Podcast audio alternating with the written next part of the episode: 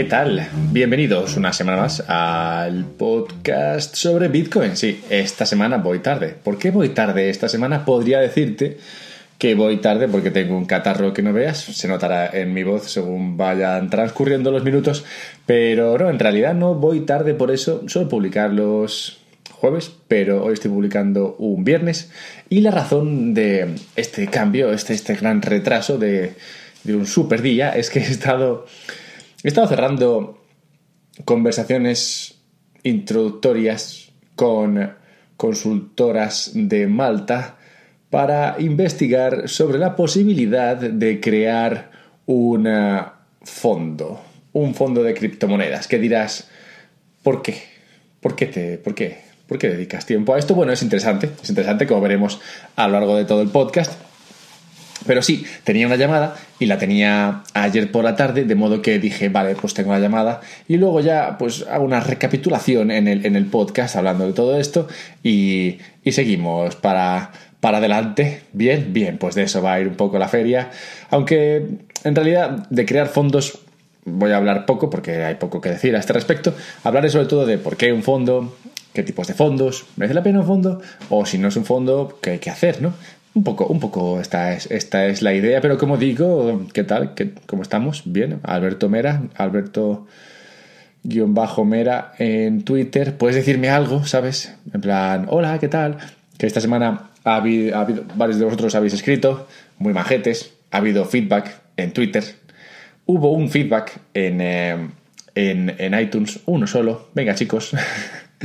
chicos y chicas, a ver si nos estiramos un poco y dejamos ahí alguna review, ¿sabes? Positiva, a ser posible, ¿no? Ya que nos ponemos tampoco, perdamos el tiempo para poner menos de 5 estrellas. Total que aquí estamos una semana más, como digo, un podcast sobre Bitcoin. Esta semana está la cosa a tope, pero bueno, ya me meteré a eso en otro momento. Esto está saliendo a principios de abril de 2019. Lo digo por si no sé, escuchas esto a principios de abril de 2020 y esa semana, por lo que sea, ha sido muy mala en los mercados. O sea, que vete a saber. Total, que para que tengamos un poquito de perspectiva de mm, el momento presente en el cual nos encontramos a la hora de publicar esto, bien, vale, conversación.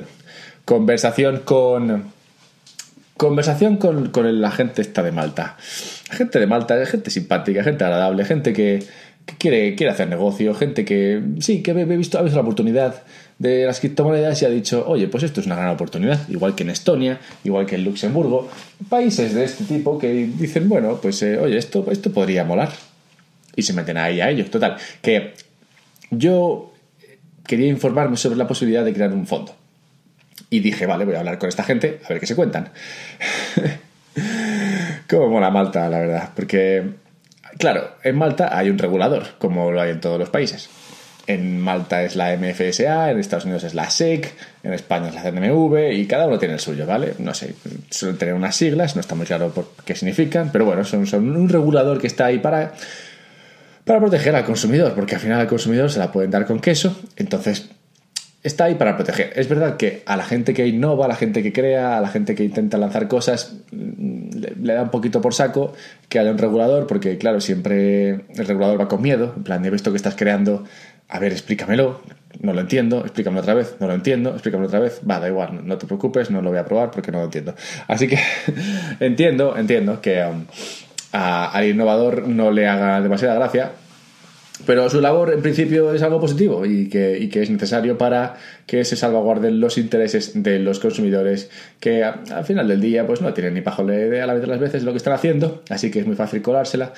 Así, bueno, de modo que, bien, bien, pues he estado hablando con dos o tres consultoras y digo que amo, que amo Malta porque como digo, hay un regulador, o sea que hay una forma legal de, conseguir una licencia para crear un fondo en Malta y luego hay una forma que no está tan clara, ¿vale? Que no es que no hace falta una licencia. Cuando hablé con ellos, con una consultora me dijo, "Bueno, esto esto es digamos otra vía que no es demasiado pública. Agradecería que no lo comentases, pero claro, no sabían que yo soy mucho de comentar las cosas. A mí no me gustan los secretos, creo que es necesario que las historias y las cosas se, se compartan. Así que sí, me, me explico una alternativa a crear un fondo con licencia que es, consiste en crear varias empresas y luego conseguir que la gente participe en, lo, en la empresa a través de un bono convertible y ese bono convertible es el que te da al final una exposición al fondo, entre comillas, que has creado sin conseguir una licencia, lo cual, claro, facilita mucho los, los trámites, ya que no tienes que conseguir poner, no tienes que conseguir convencer al regulador de que lo que estás haciendo tiene sentido y todo eso. O sea que amo Malta porque, como ves, es un país en el cual se buscan las vueltas para que, para que la vida se abra camino y si pueden no hacer caso a la regulación vigente o pueden, digamos, no no hacer caso, pero bueno, pueden encontrar otra forma en la cual la regulación vigente no es tan no está tan presente, pues oye, mejor, ¿no? Así que es, curioso, ¿no? Cómo funciona esto. Echa la ley, echa la trampa que dicen. Así que imagino que no solamente pasará esto en Malta, pasará en muchos sitios. Lo cual te da, te da una idea, ¿no? De, lo pronto que todavía es para, para todo esto, ¿sabes? Porque, claro, lo de las criptomonedas lleva 10 años, pero bueno, 10 años solamente ya Bitcoin, todo lo demás tiene 3 o 4 años. Entonces, claro, es muy pronto todavía, ¿sabes? Aún no está muy claro la regulación Hoy he escuchado en, he escuchado en Twitter que llamaba a alguien a la agencia tributaria y les preguntaba por cómo declarar sus, ganancias en criptomoneda y le decían, bueno, no tengo ni la idea, pero venga por aquí y no sé, igual alguien sabe de lo que está usted preguntando. y esto es 2019 en España, ¿sabes? O sea que es bastante, es bastante aleatorio, esto no está muy claro. Aún es un poco como el salvaje oeste. Cuando yo me fui a Canadá, en 2018 me fui y mi primera idea era empezar a trabajar para una empresa que está en Vancouver que se llama Bambex, que hicieron una ICO y todo. Bueno, pues resulta que los de Bambex ahora están, ah, han sido denunciados y están, creo que han congelado sus cuentas y bueno, que, que van a ir a juicio porque parece ser que han timado a todo el mundo. Y desde fuera parecía una gran empresa.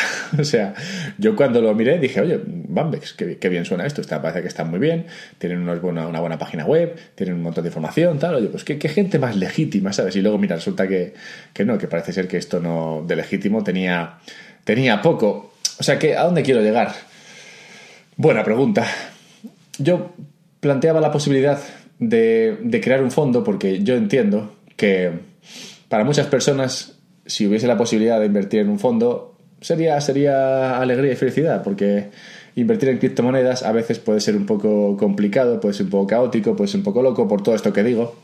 Y entonces me parece interesante al menos explorar la posibilidad de, que se pueda crear un fondo que sea legal, donde la gente pueda invertir y que todo esté controlado y donde pues, de alguna forma se, dé, se, se permita a la gente conseguir exposición a este activo y al tiempo tranquilidad al hacerlo, ¿sabes? Porque Claro, la otra forma de conseguir exposición a, este activo, la otra forma de conseguir exposición al, retorno de las criptomonedas es tú directamente hacer, hacer trading en criptomonedas, comprar y vender criptomonedas.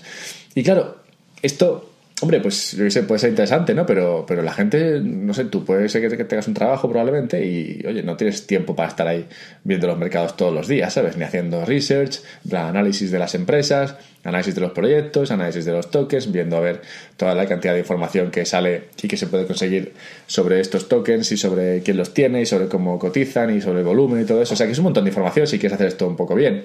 O igual no sabes mucho de análisis técnico y tal, te tienes que poner a estudiar, tal. O sea que Tú quieres, si tú quieres exposición a esto y quieres tranquilidad y paz de espíritu, invertir en un fondo es lo que se suele hacer cuando, cuando quieres invertir.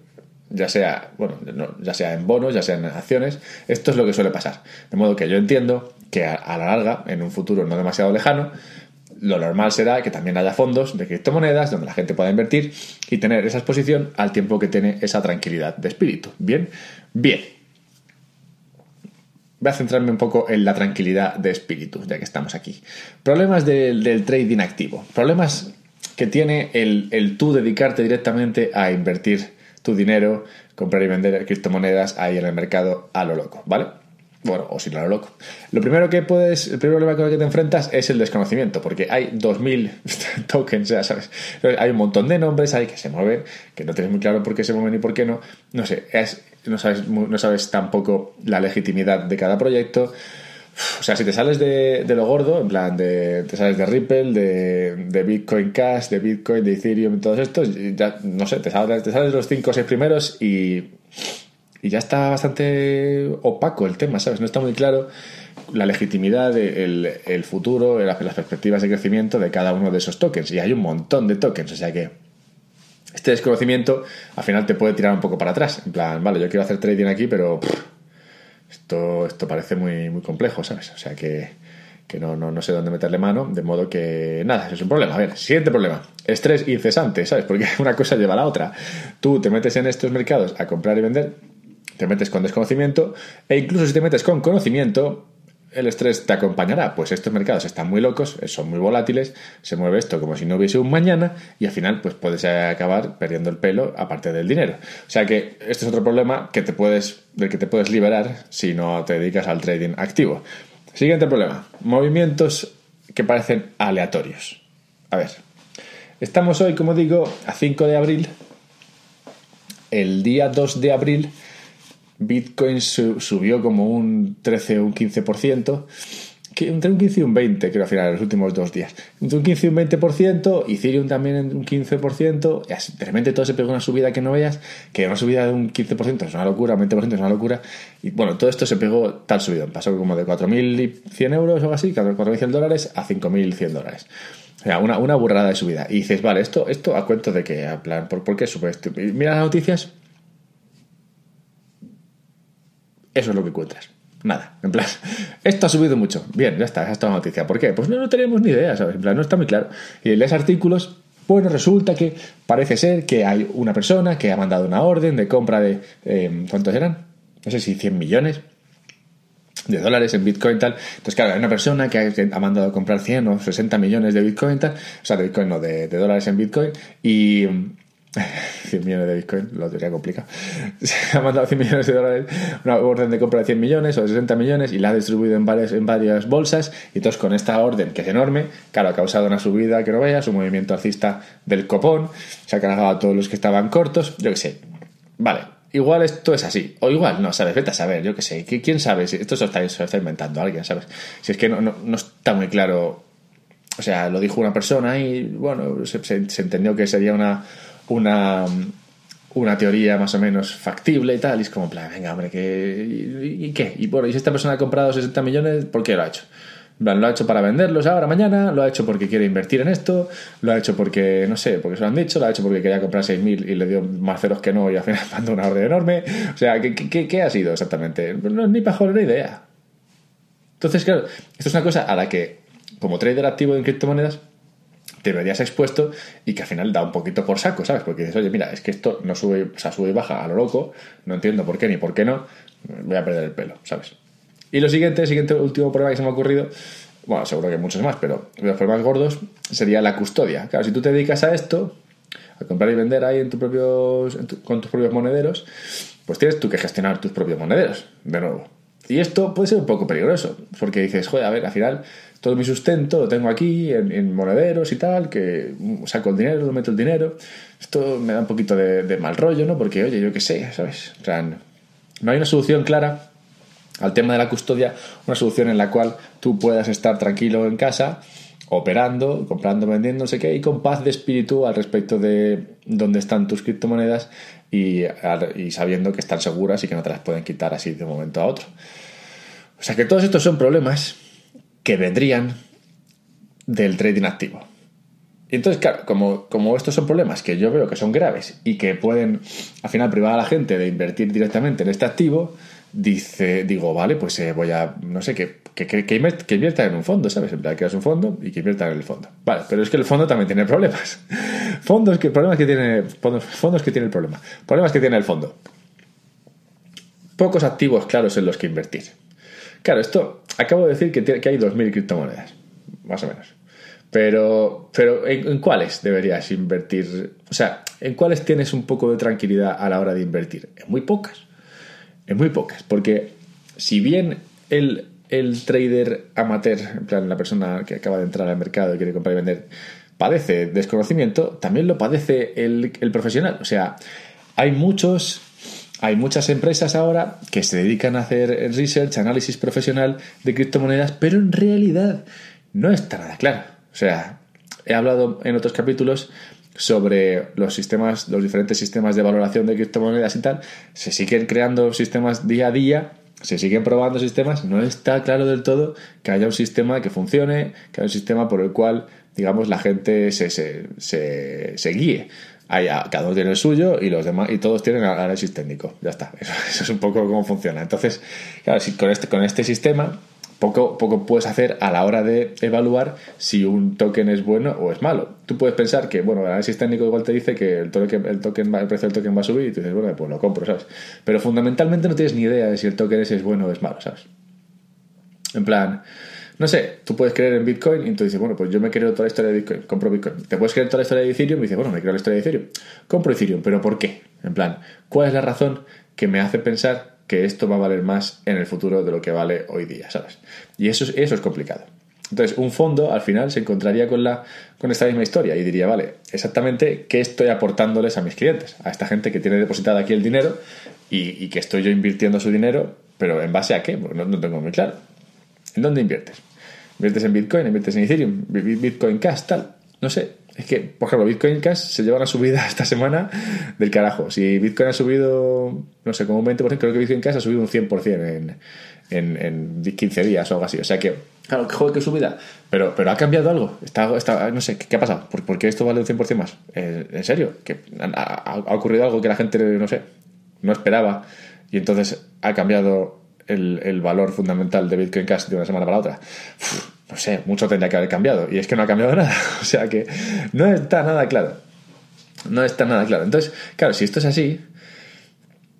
Bueno, antes de llegar ahí, la otro, problema que tienen los fondos es que muy probablemente solo se puedan poner largos, que significa solo pueden comprar, no pueden ponerse cortos. En plan, si tienen una idea sobre, una, sobre lo que hacer un token, si creen que el token va a bajar, es complicado para ellos ponerse cortos, que es, sería aprovecharse de la, de la caída, ¿sabes? En plan, vender un token que no tienes para comprarlo luego más abajo y así aprovecharte de la caída. Pero es muy caro hacer esto, es muy caro, eh, digamos, pedir prestados tokens para poder ponerte corto.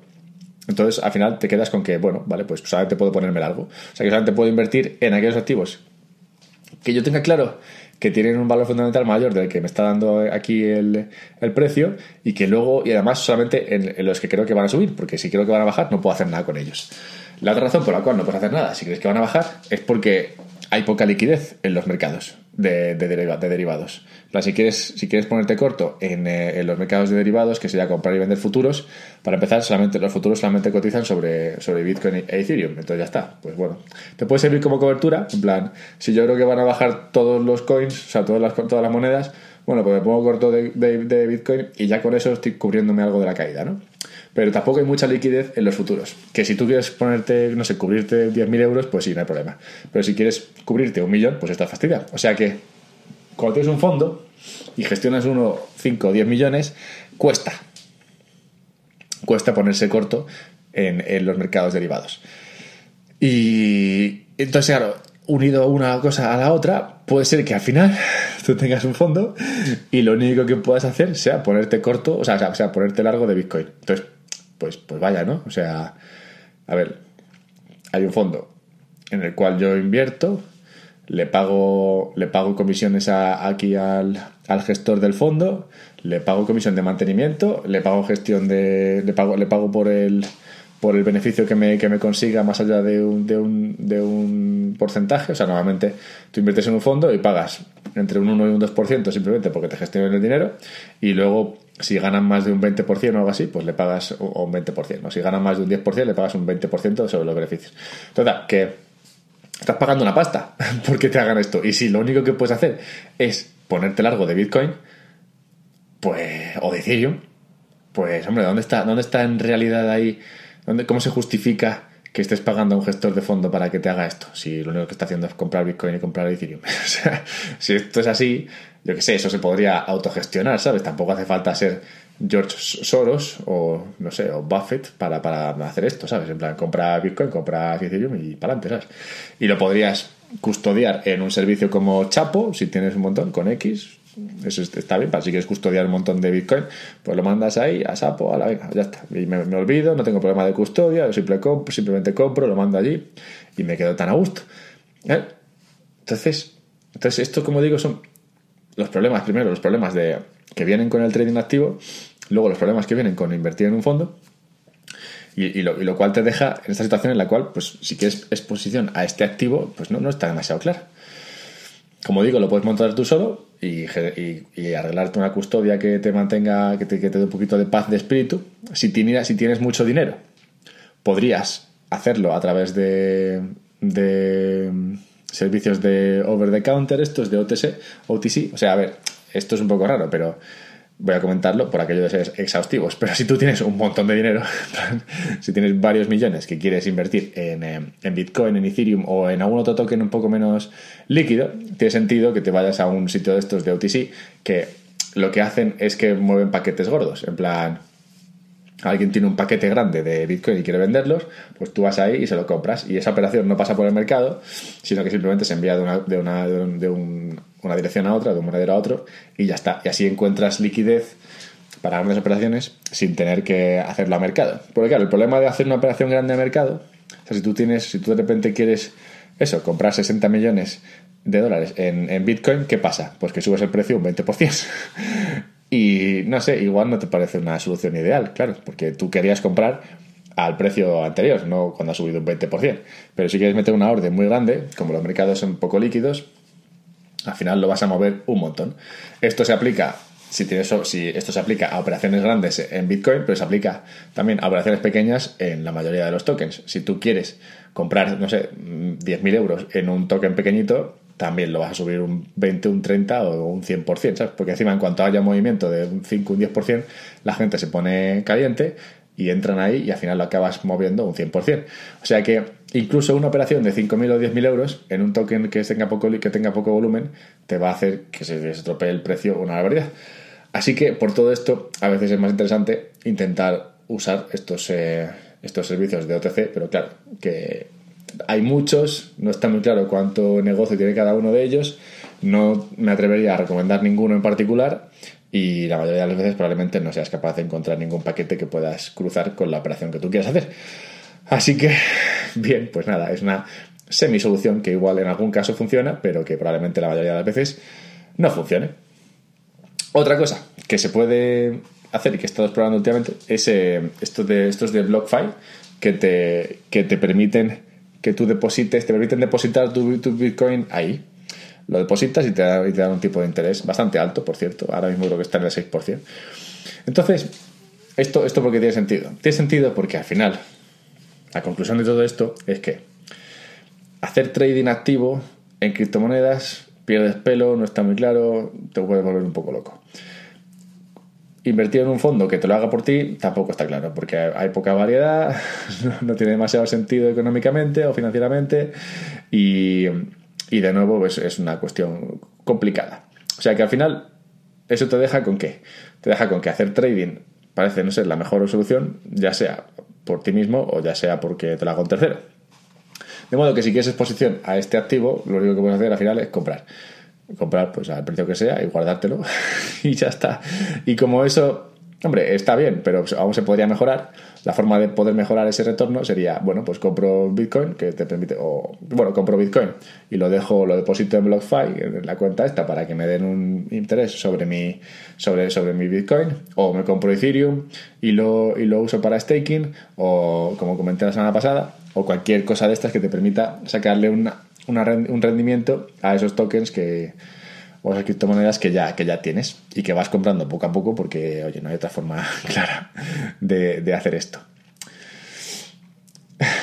no sé, solo, terminaría diciendo que, que si esto, este mercado, como digo, ha subido un, ha subido un 20% en, en unos días y, y esto, esto genera una situación curiosa porque, porque la gente que quería entrar antes, ahora lo verá como muy caro y, y al final no entrará y luego querrá entrar cuando haya subido más, si es que sube más. Y, por, eso, por eso digo que esto es tan complicado, porque al final te genera, o sea, ataca mucho a tus, a tus emociones Y por eso creo que lo más, lo más racional y lo más fácil para cualquiera que quiera tener exposición a esto es simplemente comprar, independientemente del precio, vas comprando un poquito tal y te olvidas y no, ni siquiera miras el precio, solo, no sé, echas unos euros, unos dólares ahí si quieres y, ya está, ni siquiera miras el precio que estás comprando porque esto sube y baja, que da gusto verlo y, y, te puedes volver loco si intentas, eh, si intentas digamos, eh, mm, encontrarle los tiempos al, al, mercado. Así que, así que sí, con eso, con eso me quedaría. Está muy difícil el tema de crear fondos, está más difícil aún el tema de encontrar fondos para tus fondos y está también difícil el tema de hacer trading con tus fondos. O sea que todo ello me lleva a la inexorable conclusión de que si quieres participar de esto, pues compra, te lo guardas, compra y lo estaqueas, compra y lo depositas y ya está. Así que con esto, con un bizcocho, aquí lo dejamos.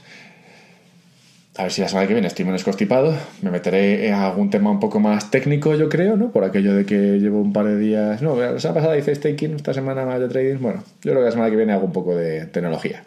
Y, y eso, encuéntrame en Twitter, Alberto-Mera. Déjame algún, déjame algún comentario, alguna review, ya si te vienes arriba. Y nada, eso, que vaya todo bien. A ver con qué nos sorprende el mercado este la semana que viene.